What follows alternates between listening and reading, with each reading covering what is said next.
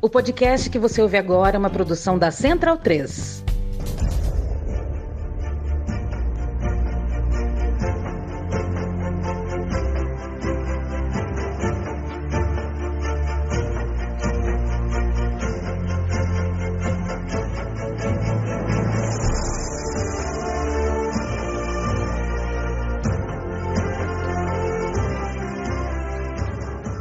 Bem-vindo e bem-vinda, amiga e amigo da Central 3. Este é o podcast Bundesliga no ar. Eu sempre chego com Gerd Wenzel e as quentinhas, quentonas, fresquinhas, morninhas e às vezes até as geladinhas do futebol alemão. Quando eu digo me, me refiro às geladinhas, é, não as geladonas que se tomam no Brasil, porque na Alemanha a cerveja não precisa ser tão gelada quanto aqui no Brasil. Mas a gente Uh, às vezes tome, tenho saudade de tomar uma boa cerveja com Wenzel. Ah, quanta coisa a pandemia nos tirou. Sempre lembrando que a Central 3 é uma produtora independente de podcasts e funciona o seu financiamento coletivo em apoia.se barra Central 3. A gente precisa fazer esse pedido sempre porque estamos uh, na luta. É o décimo ano da Central 3, o décimo ano na luta. Gerd Wenzel, meu beijo, meu abraço. A gente vai hoje jogar luz no que passou na última terça, na última quarta e também nessa última quinta, dia 17 de fevereiro. Agenda europeia acontecendo, né? Champions League e Europa League. É, com a quinta-feira contigo e já começa jogando Borussia Dortmund no seu colo. Borussia Dortmund 2, Glasgow Rangers da Escócia 4. Um resultado chocante. Eu já estou ouvindo muita gente falando que é o resultado que praticamente é, dirime qualquer dúvida sobre é, em relação ao staff do Haaland, é, que realmente não ele tá ele tá ele tem um outro tamanho em relação ao elenco, mas eu fico um pouco zangado com isso, sabe por quê, Wenzel? Tem que jogar, né? Tudo bem, lesão faz parte, ninguém quer estar tá machucado. É, mas eu também eu, eu também fico um pouco de me incomoda um pouco é, o clube parecer ser tão menor assim do que um jogador. O Borussia Dortmund não está fazendo.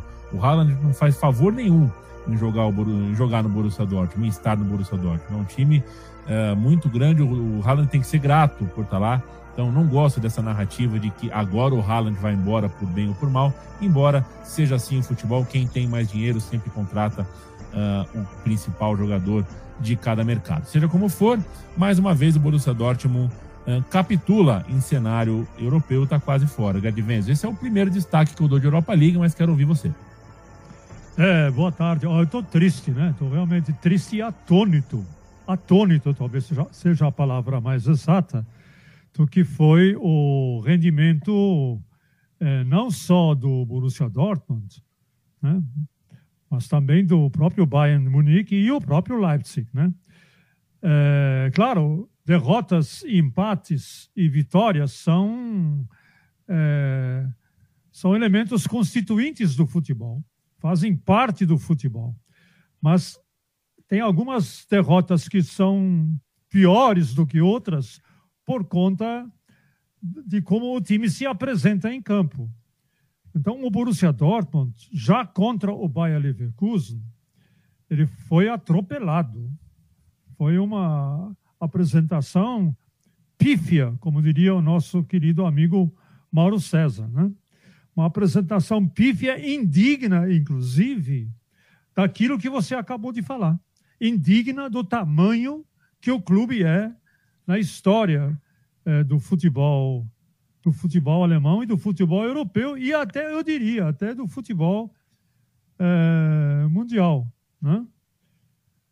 E tanto esse resultado diante do Bayer Leverkusen no campeonato alemão há duas semanas, como esse de hoje, é, não fazem jus à história que esse clube carrega. E não fazem jus também a uma efeméride de hoje. Hoje foi o milésimo jogo do Borussia Dortmund no Westfalenstadion, hoje chamado Signal Iduna Park.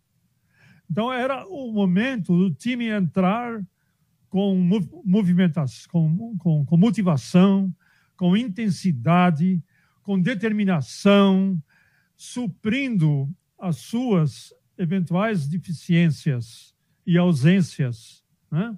e deficiências técnicas, suprindo com essa gana, essa garra, essa sangue, suor e lágrimas, é algo que eu, francamente, não vi no jogo de hoje.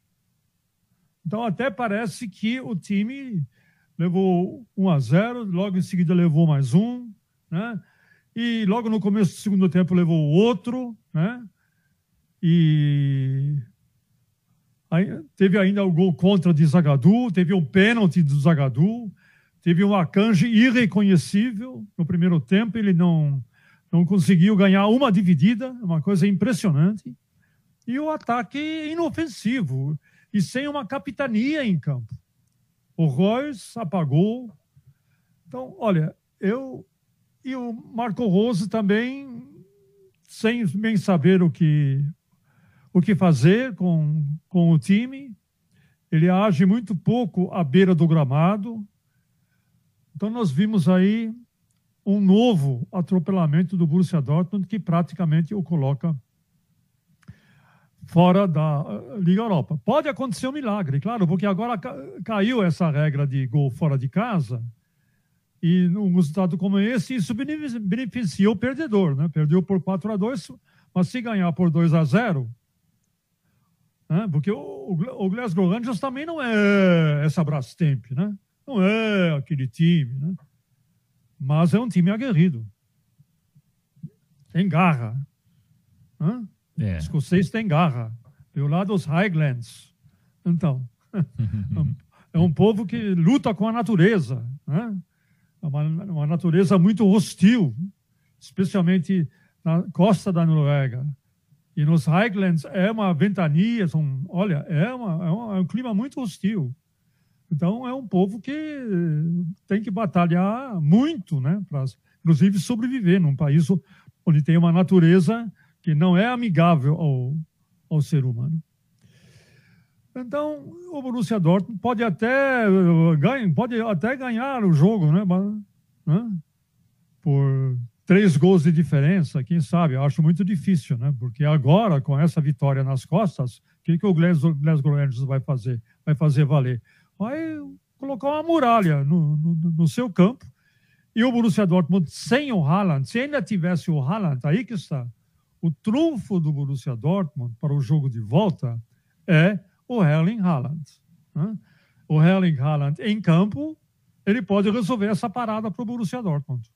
Sim, se ele tiver em plenas condições, em boas condições físicas, né? Pode, mas sem o Haaland, eu só milagre. Né? Futebol, a gente já viu muita coisa acontecer, mas pelo que se viu hoje, eu sempre estou fazendo uma análise pontual do que, do que eu vi hoje do Glasgow Rangers, e não uma análise tão pontual, mas do que eu vira e mexe, eu vejo no Borussia Dortmund. Foi assim, pífio contra o Bayer Leverkusen, e hoje novamente foi pífio contra o Glasgow Rangers. Mas Haaland está aí, de repente ele faz o milagre para os aurinegros.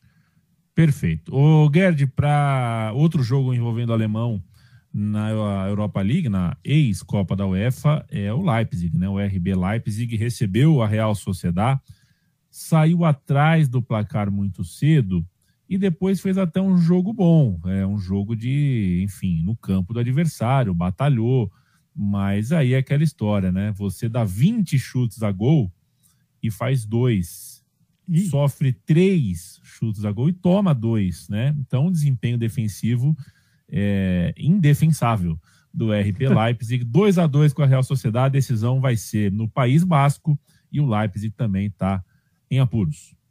É, o Real Sociedade São Sebastião né, fez o que tem que fazer mesmo. Vai no campo do adversário. O Leipzig, atualmente na tabela de classificação, ele está no G4. Né? Quer dizer, um time do G4 vai encarar um time da La Liga, salvo engano da minha parte, o São Sebastião está em sétimo lugar, a Real Sociedade está em sétimo lugar, não tenho certeza, mas, mas, me parece que é isso. Então, teoricamente, é um time inferior ao do Leipzig, mas ele foi extremamente eficaz, foi eficiente.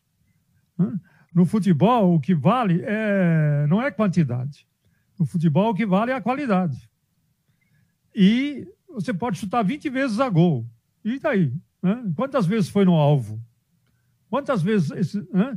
A gente fala muito, não, finalizou muito. Finalizou para onde, cara pálida? Para fora da arquibancada, é, longe do gol. O que interessa é a finalização no alvo. Quantas vezes você consegue finalizar no alvo? Então, é. É isso. No, no fundo, é isso, para obrigar o goleiro a fazer defesas. Quantas vezes você pôs o goleiro adversário para trabalhar?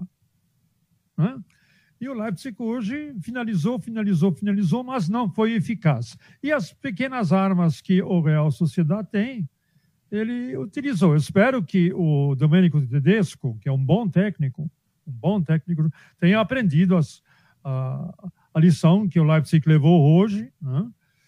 E torne a sua equipe mais, mais eficaz né? no, no quesito finalização. Nada está perdido, nada está perdido para o Leipzig. Né? É, nada está perdido ainda mais. Basta ganhar, basta ganhar por 1 a 0. Né? Exato. E agora sem o gol fora de casa como critério de desempate, né? Mesmo o 0 a 0 que né, no apito inicial lá em São Sebastião, é, o empate vai estar levando para os pênaltis e não eliminando o clube é. alemão. Outro é, alemão é, que sofreu, é. o... diga lá, Guilherme, pois não. É, é, o primeiro vem a prorrogação, né? Se tiver um empate, vem a prorrogação e depois vem aos pênaltis. Mas esse negócio de ter caído o gol fora de casa, olha, finalmente alguma coisa que a UEFA fez certo, né? Porque não tem cabimento isso, né? Não tem cabimento. Gol fora de casa vale dois. É, vamos.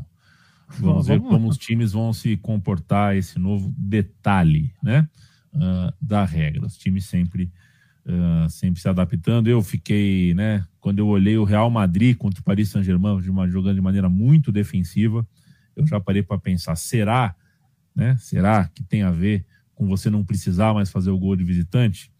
É...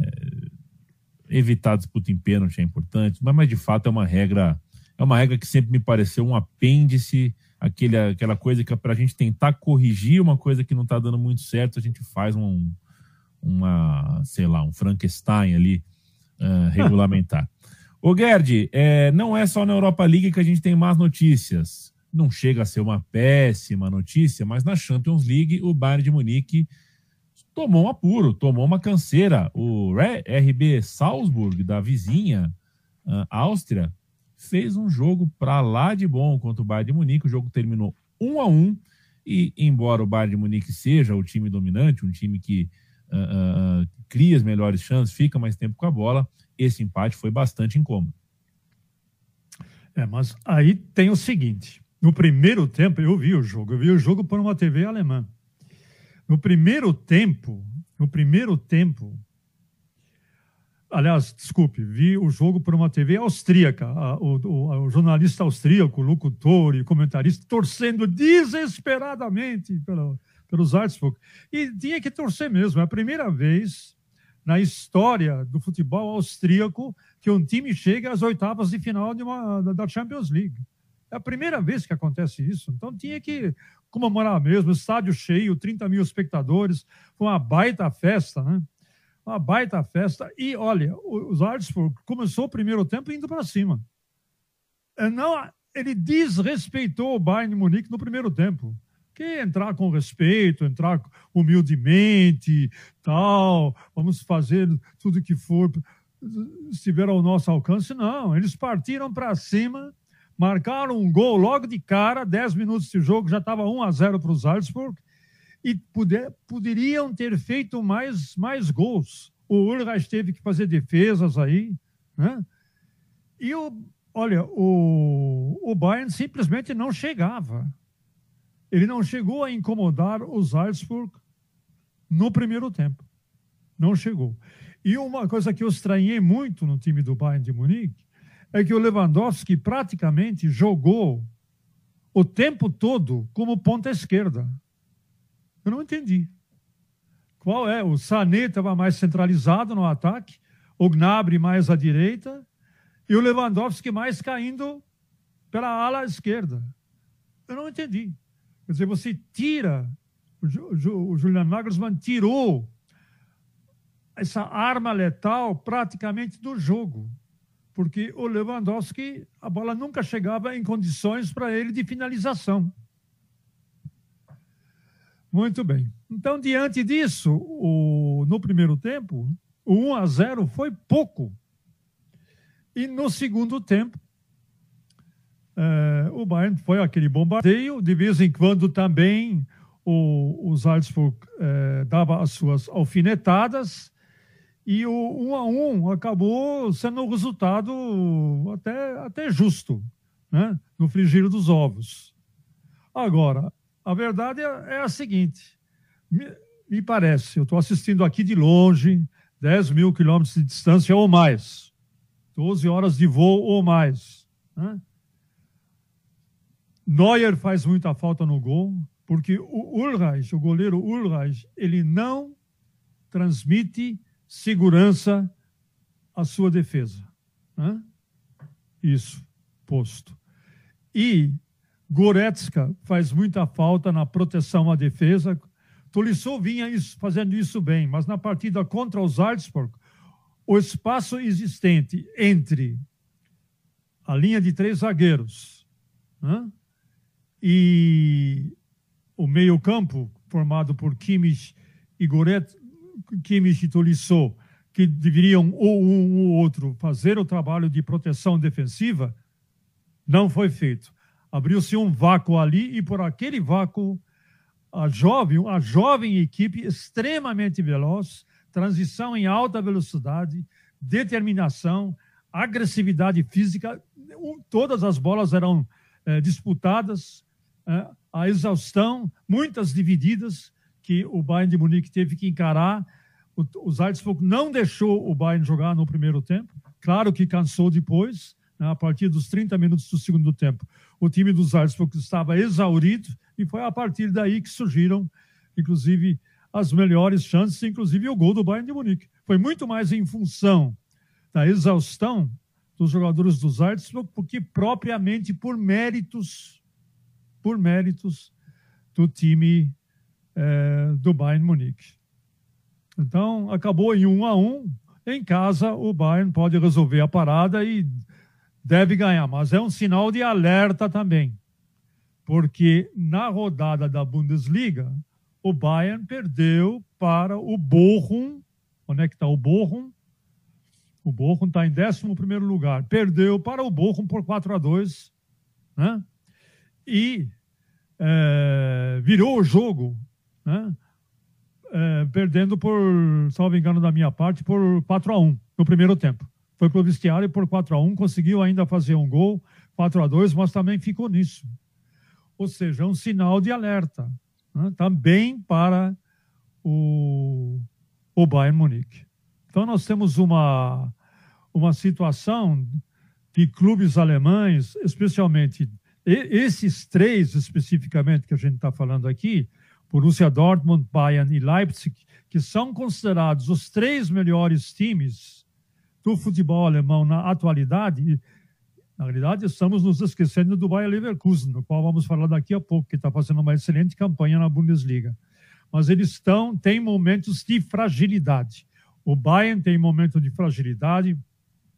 O Borussia Dortmund está cansado de mostrar que ele tem momentos de fragilidade. E o Leipzig está se recompondo agora, porque ele teve uma primeira fase com o técnico Jesse March nefasta.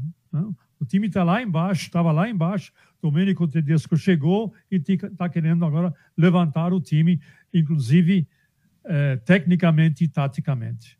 Então, eu continuo atônito, mas é isso que eu. Não tão, não tão atônito, né? Porque depois que você faz uma análise do que está acontecendo, né? e, ainda, e nem falei dos técnicos, nem falei do Marco Rose do Borussia Dortmund. Mas isso fica para uma para um para um, um, outro programa nosso que a gente poderia até dedicar aos técnicos da Alemanha. Muitos times mudaram de técnico nessa temporada e qual foi o impacto positivo ou negativo que causaram nas suas respectivas equipes. É isso. Perfeito. Meu querido, meu querido Leandro. Perfeito, seu Gerd Wenzel. É... Essa foi a Semana Europeia dos Alemães. Nesse fim de semana Sexta-feira, dia 18, pelo Campeonato Alemão, rodada 23. Mais e Bayer Leverkusen abrem a rodada. No sábado, Arminia Bielefeld, Union Berlim, Augsburg e Freiburg, Stuttgart e Bochum, Wolfsburg e Hoffenheim, Colônia e Eintracht Frankfurt. E no domingo, Bayern de Munique contra o Bravo Greuther Furt. Duelo clássico. Olha, olha lá, hein? Olha lá. Olha lá, hein? A cidade de Borussia vai ter o, o, o, o que ganhou duas das últimas três. Olha lá, hein? É, penso que Greuther Furt muito bem, ó, ótima fase. É, tem o clássico de Borussia, né? Borussia Dortmund e Mönchengladbach, Hertha Berlim e Leipzig fecham a rodada. Gerd Wenzel, quer dar um destaque, quer dar uma passeada por a rodada para a gente fechar? Isso, rapidinho. Mainz e Bayer Leverkusen, porque nós vamos ter a oportunidade de falar do Bayer Leverkusen. O Mainz está fazendo uma campanha melhor do que na temporada passada, quando ficou em 12 segundo. Atualmente está em nono, com nove vitórias, quatro empates e nove derrotas. Está bem equilibrado para um time que estava ameaçado na temporada passada, inclusive num dado momento do campeonato, de ser rebaixado.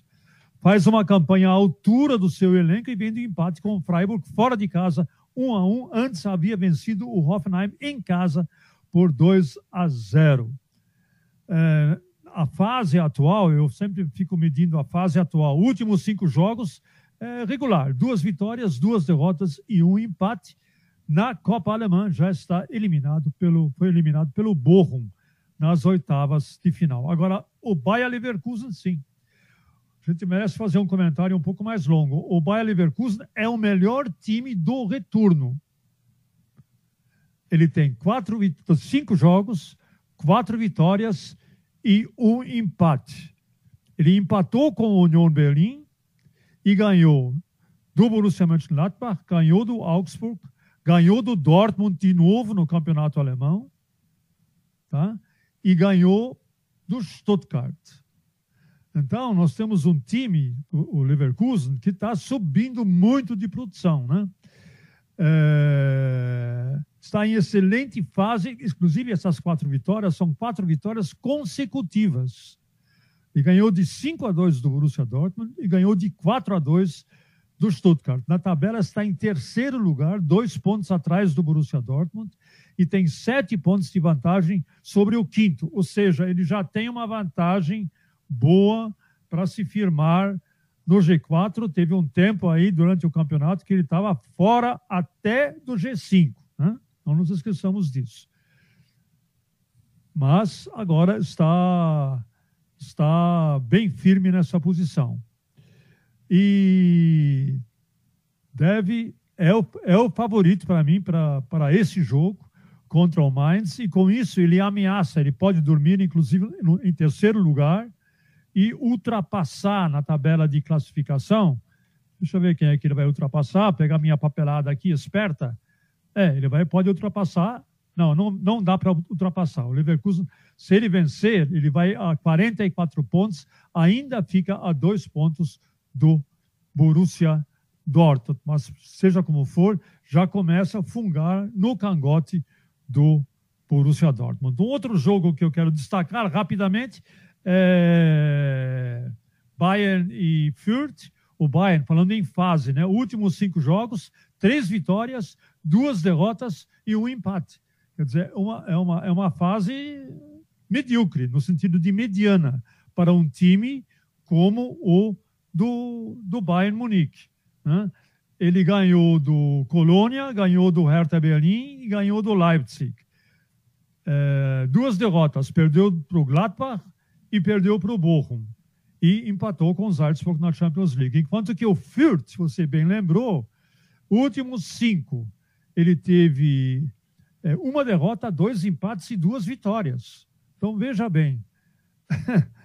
é, ele está numa fase praticamente idêntica à do, à do Bayern Munique. Claro, é, vencer o Bayern na Aliança Arena, dois times atualmente, é, três times no campeonato já conseguiram isso, né?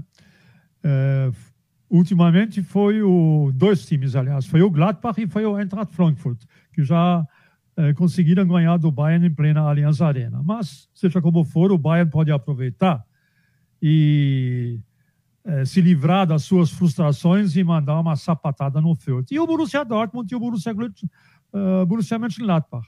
Né? O Borussia Dortmund, dos últimos uh, cinco jogos, foram três derrotas e apenas duas vitórias. As derrotas foram, olha aqui, contra o São Paulo pela Copa da Alemanha, para o Leverkusen, eh, diante da, eh, na, no Campeonato Alemão, e do Glasgow na, no playoff da Liga Europa.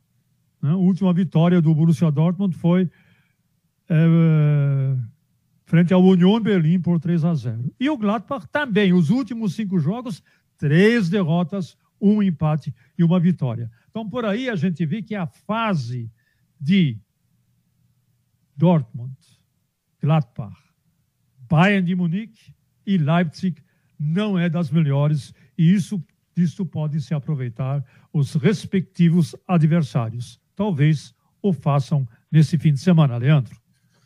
Vamos ver se você acompanha o campeonato alemão. Faça esse favor a si mesmo. É, acompanhe pelo One Football com Gerd Wenzel, a rodada 23 do campeonato alemão, quinta-feira que vem. Pingando na noite de quinta, comecinho da sexta-feira, mais uma edição nova do Bundesliga no ar.